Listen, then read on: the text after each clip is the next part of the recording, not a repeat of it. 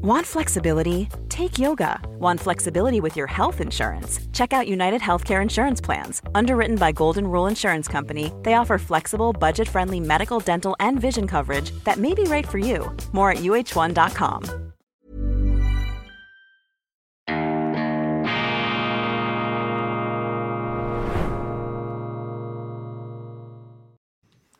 Grüezi miteinander, ganz herzlich willkommen und einen wunderschönen guten Morgen, meine sehr verehrten Damen und Herren, liebe Freunde. Ich begrüße Sie zur schweizerischen Originalausgabe von Weltwoche Daily, die andere Sicht, unabhängig, kritisch, gut gelaunt am Mittwoch, dem 14. Juni 2023. Originalausgabe, ja, das schweizerische Original. Wir haben angefangen mit nur einer Sendung pro Tag mit Weltwoche Daily Schweiz eben und dann haben wir das aufgeteilt, machen immer noch eine zweite, etwas stärker international ausgerichtete Sendung. Und vielen, vielen herzlichen Dank für die wachsende Zustimmung und auch das immer größer werdende Publikum. Wir hätten uns das nie ausgemalt, dass das diese Dimensionen jemals annehmen könnte. Das ist ein Vertrauensbeweis und es ist natürlich auch ein täglicher Ansporn. Und ich sage Ihnen, jetzt ist Viertel nach vier am Morgen. Ich muss das ja immer etwas früher aufzeichnen, dass das mit den Computern dann rechtzeitig bei Ihnen da ist. Und dieses Frühaufstehen am Morgen, das ist eben auch etwas Großartiges. Frei nach Ted Turner geh früh ins Bett und steh früh auf, dann hast du einen Vorteil im Leben. Und das stimmt. Wenn man äh, früh aufsteht, das sind ähm, ja, nicht jetzt gerade metaphysische Momente, aber es sind schon spezielle Augenblicke, wenn da draußen alles noch schläft und ruht. Das hat auch etwas Versöhnliches. Es ist ja so viel Stress im System. Es ist Krieg da draußen, Konflikte, Weltkriege und kalte Kriege und dieser ganze Unsinn, der sich da zusammenbraut. Aber wenn Sie dann eben am Morgen da ins stille Büro kommen und etwas äh, hinausblicken da auf die eben Moränenlandschaften des Zürichsees, dann sind Sie wieder ganz versöhnt mit dem Leben, mit der Existenz, mit der Erde, mit dem Universum, siehe, die Welt ist nicht verdammt. Gestern großer Auftritt von Bruce Springsteen, The Boss, wie sie ihn nennen. Ich war nie der ganz große Fan. Ich habe allerdings zwei brillante Konzerte von ihm gesehen. Eins in New York, Madison Square Garden, ein Jahr nach 9-11. Das war sehr, sehr speziell. Und dann einige Jahre zuvor im Kongresshaus Zürich, Tonhalle, und da hat er eine akustische, ähm, ein akustisches Programm gemacht und das war auch fantastisch. Und hat man schon gemerkt, das ist ein Künstler natürlich der obersten Hubraumklasse. Und äh, gestern, ich nehme an, das war ausverkauft, eine ganz große Geschichte, aber eben auch mit Dissonanzen, mit etwas schrägen Zwischentönen. Und was ähm, einen Zuschauer unserer Sendung irritiert hat, und ich meine zu Recht irritiert hat, ist äh, ein Plakat, ein Hinweis. Gäste, Sportamt, Stadion Letzigrund, 20 Meter dann rechts abbiegen. Was ist das Irritierende an diesem Plakat, an diesem äh, Weganzeiger? Das Problem ist, dass offensichtlich das Sportamt der Stadt Zürich, also eine städtische Behörde, Gäste zu diesem Konzert eingeladen hat. Jetzt fragt man sich natürlich, woher haben Sie das Billett? Billett mussten Sie natürlich kaufen, haben Sie sicher nicht geschenkt bekommen. Und wenn Sie es geschenkt be bekommen haben, dann ist das ähm, ja auch nicht astrein, weil sollten jetzt unsere Behörden Geschenke bekommen und Gäste einladen können, sind wir da am, äh, sind wir da an einem Königshof wo äh, die Regierenden, äh, wo die Beamten sozusagen auch an Brot und Spielen teilnehmen, ohne etwas dafür zahlen zu müssen. Wenn Firmen das machen, wenn Sponsoren das machen und dafür natürlich zahlen, dann geht das in Ordnung. Aber hier sind Steuergelder involviert und äh, ist ein kleines Zeitzeichen für die Selbstherrlichkeit unserer ähm, ja, staatlich Bediensteten. Und äh, dass das irritiert, ist ja auch ein interessantes Symptom, dass das den Leuten auffällt. Gerade heute, wo eben viele den Gürtel enger schnallen müssen, wo sie der Meinung sind, dass eben gerade die Politik dieser Behörden, die da so großzügig einladen, auf Kosten ähm, derer, die selber zahlen müssen, dass eben gerade in der heutigen Zeit auch eine Politik gemacht wird, die dazu führt, dass der Wohlstand kleiner wird. Und darum ist natürlich die Irritation größer. Und wenn die Behörden ähm, die Leute gegen sich aufbringen wollen, dann müssen sie in dieser Richtung natürlich weitermarschieren bzw. aufhören, um eben diese, ähm, diesen Ärger letztlich gar nicht erst zu produzieren. Dann habe ich ähm, während einer Tramfahrt in der Gratiszeitung 20 Minuten gelesen über die Sitten und Gebräuche heute in den Zürcher Freibädern, in den Schweizer Freibädern. Ich bin sicher, das ist mehr oder weniger überall so. Und da steigt also auch der, der Hitzegrad, äh, die Kampfzone, äh, das Freibad als Kampfzone. Und es gibt es da offensichtlich auch Knigge-Experten, die sich äußern, wie man im Freibad konfliktfrei das Bad genießen kann. Und äh, die Assoziationen, die mir dann durch den Kopf gegangen sind, als ich diese Beschwerden und Befunde gelesen habe, so wie eine Art Sorgentelefon haben sie da gemacht. Was irritiert die Leute? Ja, es würde zu laut Musik gehört, respektlose Kinder, die herumrennen. Dann viele würden in, dann in das äh, Badewasser hineinpinkeln, nicht aufs WC gehen, dass äh, die Badetücher würden da zu, zu nah aneinander gelegt. Ich dachte dann, erster Gedanke, das hat sicherlich auch mit der Zuwanderung zu tun. Das ist ein Automatismus, äh, den viele heute haben, weil es in der Schweiz eben enger geworden ist, auch in der Body. Man merkt den Dichtestress, nicht nur in den immer höher und dichter bebauten Städten, sondern auch dort. Aber ich habe mich dann kritisch hinterfragt und erinnert, dass die Klage über den Sittenzerfall in der Öffentlichkeit ein uraltes Thema ist. Und ich habe mich ja kürzlich mit den alten Römern beschäftigt. Ich glaube, auch im alten Rom waren sie schon der Meinung, dass äh, es immer schlimmer wird und die Dekadenz immer größer. Und dieser Befund mag stimmen, allerdings alarmiert er mich auch ein bisschen. Ich glaube, es ist auch ein Alters, eine Alterserscheinung, wenn Sie das Gefühl haben, dass es überall den Bach runtergeht. Und damit möchte ich Sie natürlich nicht ähm, behelligen. Das ist sozusagen der Mundgeruch des Geistes. Kulturpessimismus als Mundgeruch des Geistes. Dann die neue Bundesrätin Elisabeth Bohm-Schneider unter Dauerbeschuss. Die sympathische Jurassierin, die Sozialdemokratin hat im Bundeshaus einen Termin verpasst, musste dann herbeistressen und ihre Asylpläne die sind in Bausch und Bogen abgeschmettert worden und die Bürgerlichen prügeln jetzt auf diese Bohm-Schneider, äh, Frau Bundesrätin Bohm-Schneider ein und niemand verteidigt sie. Also muss ich sie verteidigen, meine Damen und Herren, in dieser Sendung. Ich finde die Kritik an dieser Asylministerin von unseren Parlamentariern absolut verlogen. Denn dieses Parlament, meine Damen und Herren, hat alles gemacht in den letzten acht Jahren, um das Zuwanderungsproblem in die Schweiz zu verschärfen. Dieses Parlament hat sich geweigert, den Volksentscheid gegen die Masseneinwanderungsinitiative umzusetzen. Dieses Parlament macht immer mit, wenn es darum geht, äh, den Asylmissbrauch zu erleichtern. Gut, macht immer mit, macht meistens mit. Bleiben wir differenziert, bleiben wir äh, auf der vorsichtigen Seite. Dieses Parlament ist Teil jenes Zeitgeists der offenen Grenzen, dieser Fanatiker der offenen Grenzen, die eben auch dieses Parlament prägen. Und jetzt glaube ich, haben Sie, Sie haben natürlich gemerkt, dass das Ganze hinten und vorne nicht aufgeht, dass in einem Wahljahr die Leute immer kritischer werden. Und jetzt sucht man einen Sündenbock. Und Frau Bohm-Schneider ist der Sündenbock dieses Parlaments. Und worüber man auch nicht redet in Bern, meine Damen und Herren, ist äh, die Vorgängerin von Elisabeth Bohm-Schneider, die über Jahre hinweg dieses Asylwesen und dieses Migrationswesen an vorderster Stelle geprägt hat, in unserem Rechtsstaat, in Anführungszeichen, der ja auch immer mehr verlottert. Ich meine, was ist die Schweiz noch für ein Rechtsstaat, wenn ähm, das Parlament sich nicht mehr an Volksentscheide gebunden fühlt? Rechtsstaat in der Schweiz heißt, man hält sich ans Recht, um was Recht ist, entscheiden Volk und Stände. Und wenn das Parlament, ein angeblicher Gralshüter des Rechts, sich darüber hinwegsetzt, dann müssen wir also das Wort Rechtsstaat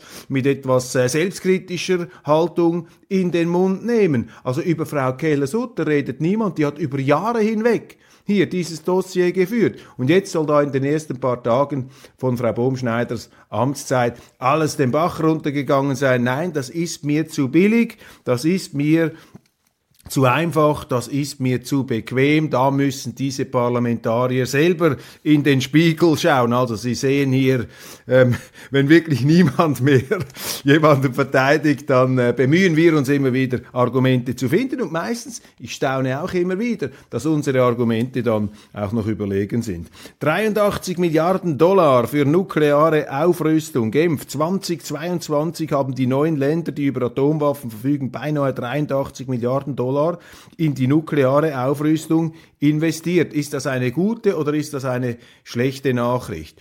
Es ist eine gute Nachricht insofern, als natürlich die Stärkung der eigenen Verteidigungsfähigkeit die Wahrscheinlichkeit eines Krieges verringert. Das ist ja die perverse Dialektik der Aufrüstung und auch die perverse Dialektik der Atombombe. Die Atombombe ist die fürchterlichste Vernichtungswaffe, die der Mensch jemals hatte.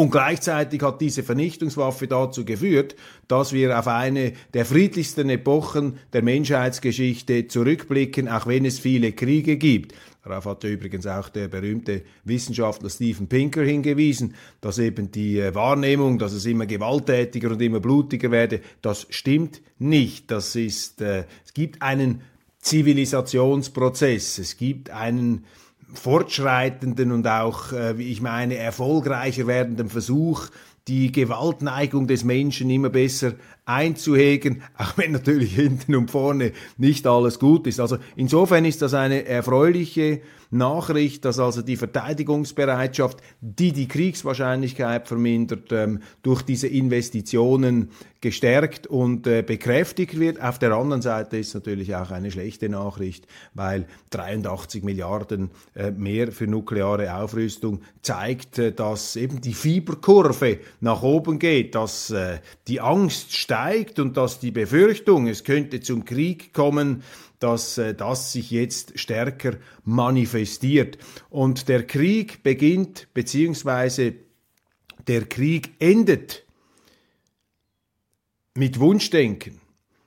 Nämlich noch interessant. Ich habe einen Artikel geschrieben, der aber noch nicht veröffentlicht äh, ist, ein Editorial, vielleicht bringe ich es dann nächste Woche, wo ich für das Wunschdenken plädiere. Das Wunschdenken hat ja einen schlechten Ruf, aber das Wunschdenken ist ein ganz wichtiger Treiber auch des Fortschritts und des Friedens, denn ohne Wunschdenken, ohne Wünsche, Sehnsüchte, ähm, auch Zielvorstellungen, Utopien könnte man sie auch nennen, ohne dieses Wunschdenken hätte der Mensch ja seine Höhle nie verlassen.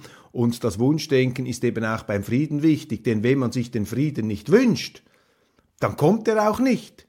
Und wenn alle nur noch über den Krieg reden und über die Feindbilder und wie schlimm die Russen sind und dieser Putin, das ist das Hinterletzte, der muss jetzt also weg. Und jeder, der da eine halbwegs differenzierte Sicht hat, der muss auch weg. Ich meine, wenn Sie so reden, meine Damen und Herren, dann sind Sie erledigt, dann ist vorbei. Dann werden Sie nie den Frieden finden. Darum rede ich so oft vom Frieden hier, dass es Ihnen vermutlich schon zum Hals heraushängt. Aber das ist eben wichtig, weil wir sind ziemlich die, also wir sind nicht die Einzigen, aber wir sind ziemlich einsam geworden hier, die Friedensapostel da vom Musenalp Express, die Friedensromantiker, äh, die Friedenshippies, in diesem äh, Stahlgewitter da der Kriegstreiber und der Sanja Metis, die mit Schweizer Armeeuniformen ihrer äh, ballistischen Rhetorik ähm, Nachdruck verleihen möchten in öffentlichen Diskussionen. Sie haben es vielleicht mitbekommen, da die Operation Libero-Chefin, die mich da unsanft angerempelt hat, macht mir ja nichts aus.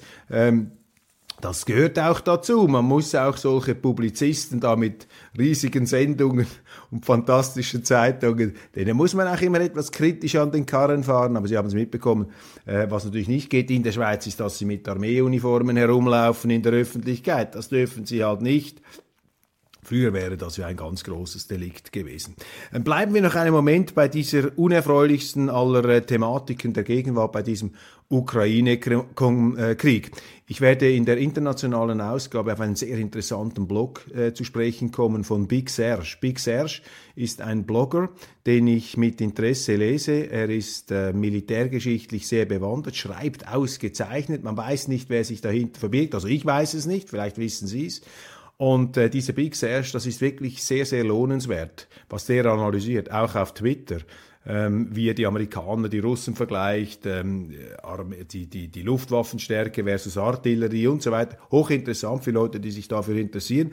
Und er hat eine umfangreiche Analyse dieses Dammbruchs geschrieben, dieser Katastrophe. Das ist auch ein mögliches Kriegsverbrechen, weil natürlich die Zerstörung eines Damms, das Zusammenbrechen eines Damms ähm, produziert ökologische, militärische, aber vor allem auch äh, zivile Opfer. Äh, da passieren dann äh, fürchterlichste Dinge und man weiß ja nicht, wer es gewesen ist. Der analysiert dann, was ist wahrscheinlich, wem, wer profitiert davon und der kommt zum Schluss, dass die Ukrainer mehr davon profitieren. Ich weiß, das wollen natürlich viele auch nicht hören. Ist ja klar, bei Weltwoche Daily äh, sind immer die Ukrainer schuld. Ich habe Ihnen erläutert kürzlich, warum wir eben auch gegenüber den Ukrainern kritisch sind. Weil niemand sie kritisiert. Ja, da muss ja einer sie kritisieren.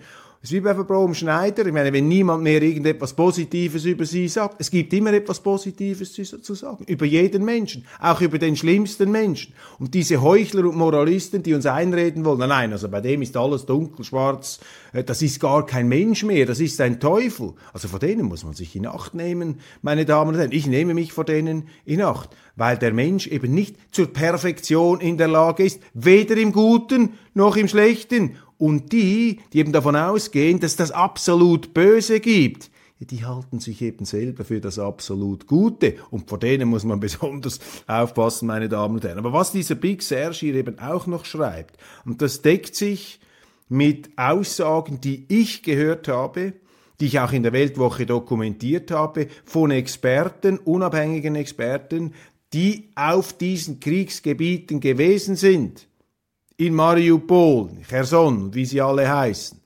Internationales Rotes Kreuz.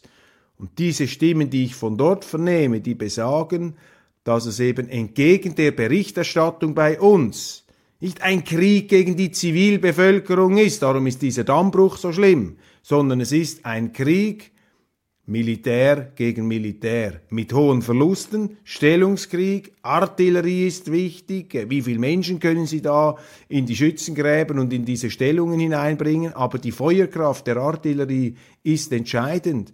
Und, ähm, aber nicht der Krieg gegen die Zivilbevölkerung, das versucht man hier darzustellen, um natürlich in dieser Anschwärzungsstrategie, die Teil jener moralischen Aufhetzung ist, meines Erachtens, die betrieben wird, um eine Politik zu rechtfertigen, die bei uns eben auch umstritten ist, eine Politik der Preisgabe der Neutralität, eine Politik der Waffenlieferungen. Und hier schreibt nun Big Serge sehr interessant, ich trage Ihnen das englische Original vor, The reality of the war in Ukraine is that, also die Realität im Krieg in der Ukraine ist, due to the fact that most of the fighting is occurring in depopulated areas, along with Russia's use of precision standoff weapons, civilian casualties have been mercifully low. Through May of this year, there were fewer than 9,000 recorded civilian deaths in Ukraine, including both Ukrainian and Russian controlled territories.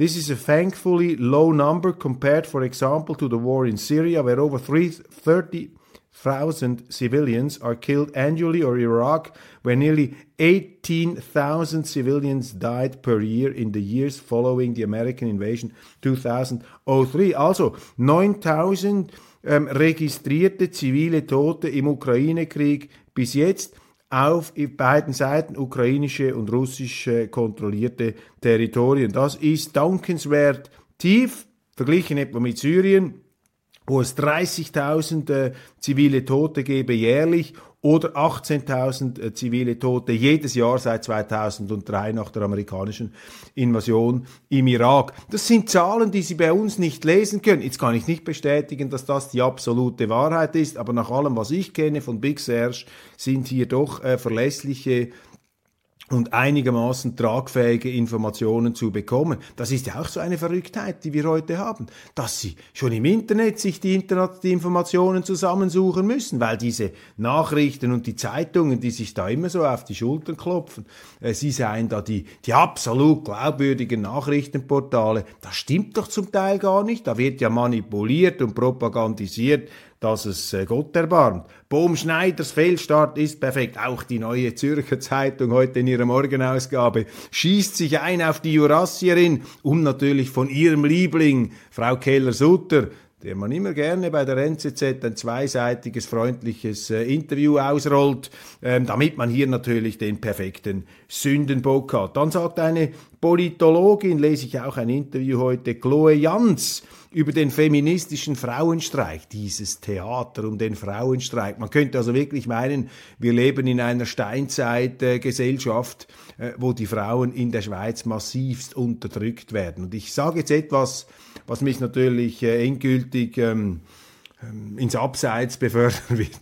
Ich rede mich erneut um Kopf und Kragen ich meine, es gibt Unterdrückung von Frauen auf diesem Planeten, keine Frage. Es gibt auch Unterdrückung, und es hat auch Unterdrückung in der Schweiz gegeben, früher keine Frage. Und die MeToo-Bewegung ist die sexuelle Reformation der Frauen. Das ist auch die Rache, die späte Rache der Frauen, all den Kränkungen und Unterdrückungen und Diskriminierung, die die Männer selbstverständlich gemacht haben früher und da sind auch fürchterliche Dinge passiert. Ich will das überhaupt nicht schönreden. Aber wenn ich die Situation heute anschaue, dann haben wir eine Situation der Frauenförderung, auch im Strafrecht, bei den Scheidungen, äh, am Arbeitsplatz. Ähm, das sagen wir alle.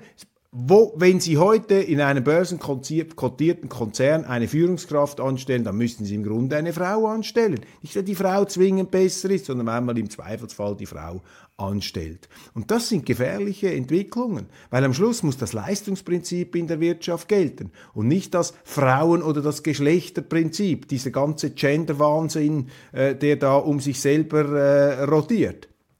Und äh, diese eben Feministinnen, das ist ein ganzer Berufssektor, ich weiß gar nicht, wovon die leben, die werden auch irgendwie bezahlt, vermutlich von Ihnen mit Steuergeldern, ähm, die versuchen uns einzureden, dass die Frauen immer noch diskriminiert werden, beim Lohn diskriminiert werden. Meine Damen und Herren, ich glaube keine Sekunde, dass in der Schweiz eine Frau wegen des Lohns diskriminiert wird. Und wenn sie diskriminiert wird, jetzt rede ich mich noch mehr um Kopf und Kragen, ja, dann ist sie selber schuld, dann hat sie schlecht verhandelt. Ja, meinen Sie, ich bin gefördert worden? Worden. Irgendjemand hat mir freiwillig mehr Lohn bezahlt.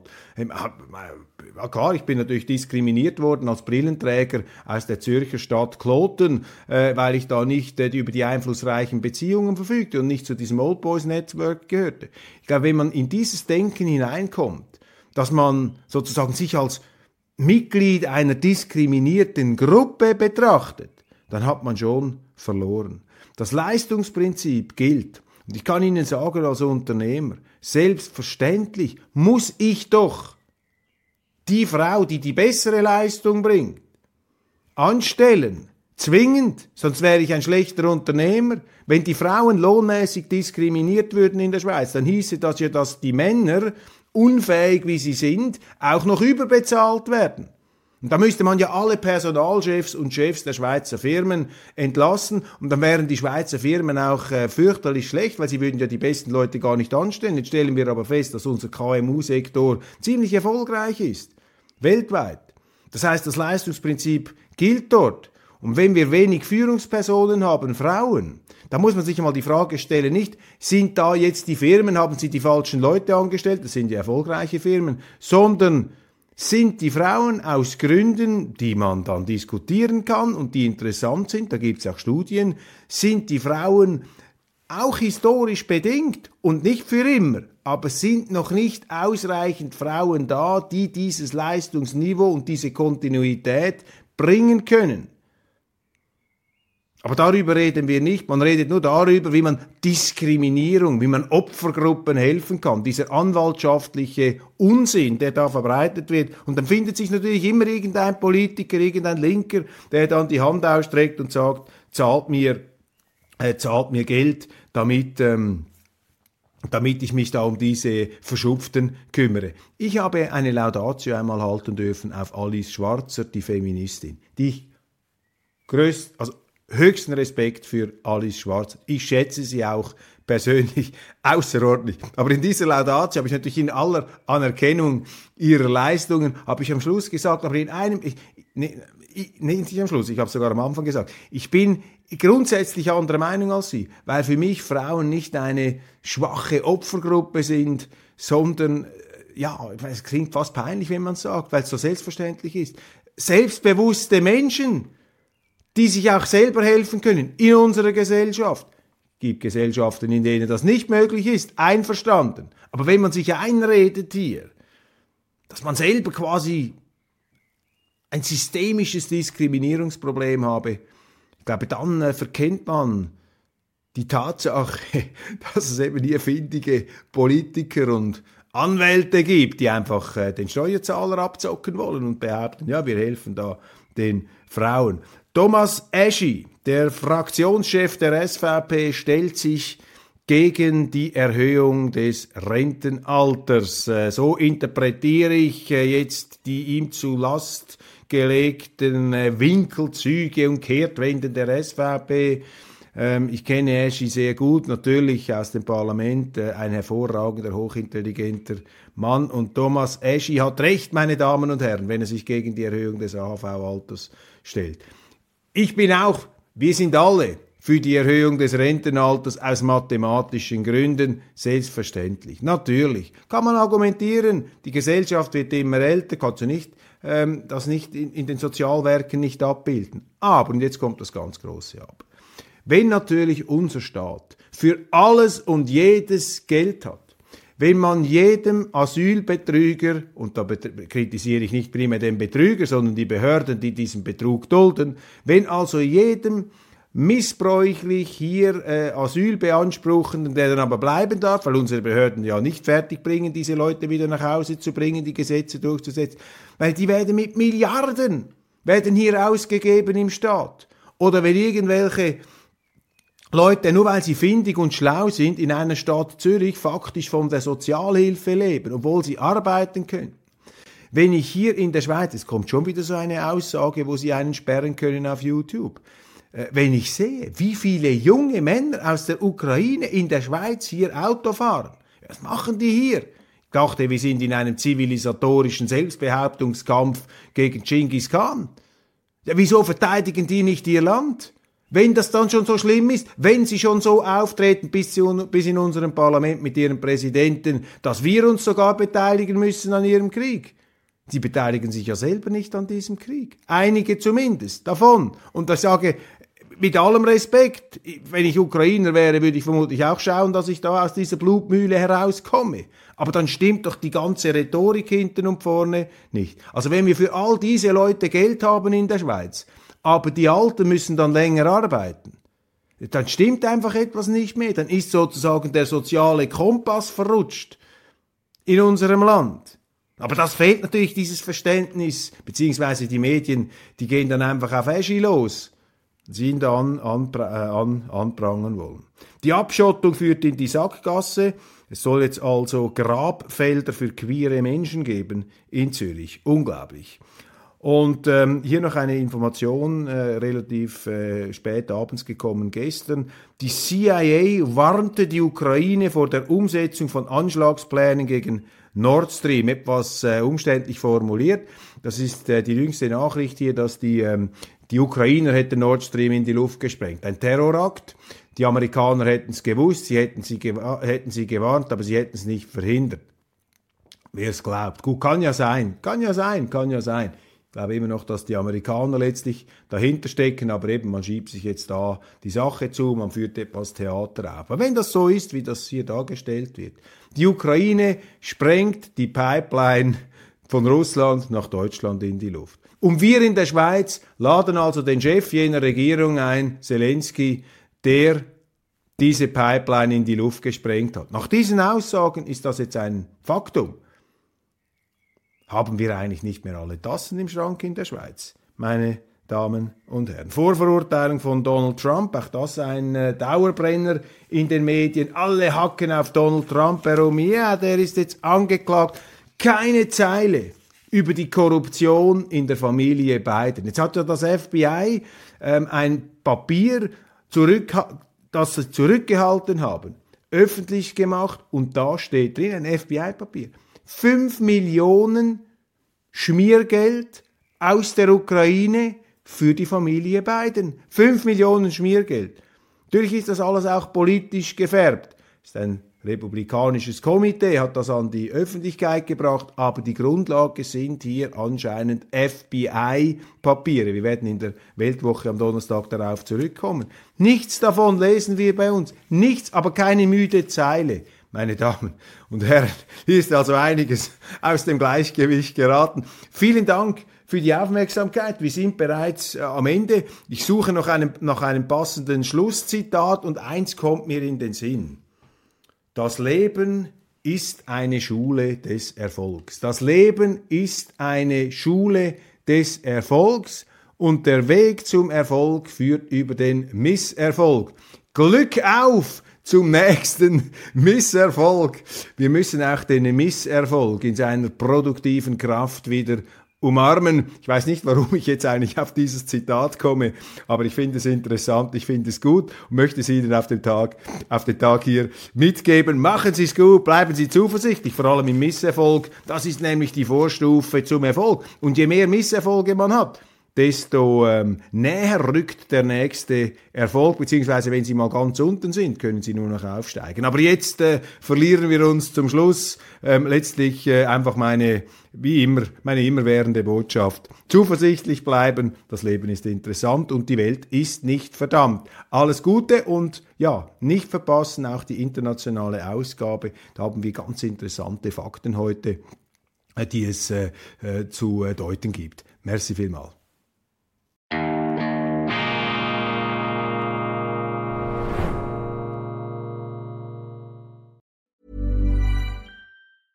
Tired of ads barging into your favorite news podcasts? Good news. Ad-free listening is available on Amazon Music for all the music plus top podcasts included with your Prime membership. Stay up to date on everything newsworthy by downloading the Amazon Music app for free or go to amazon.com slash news ad free.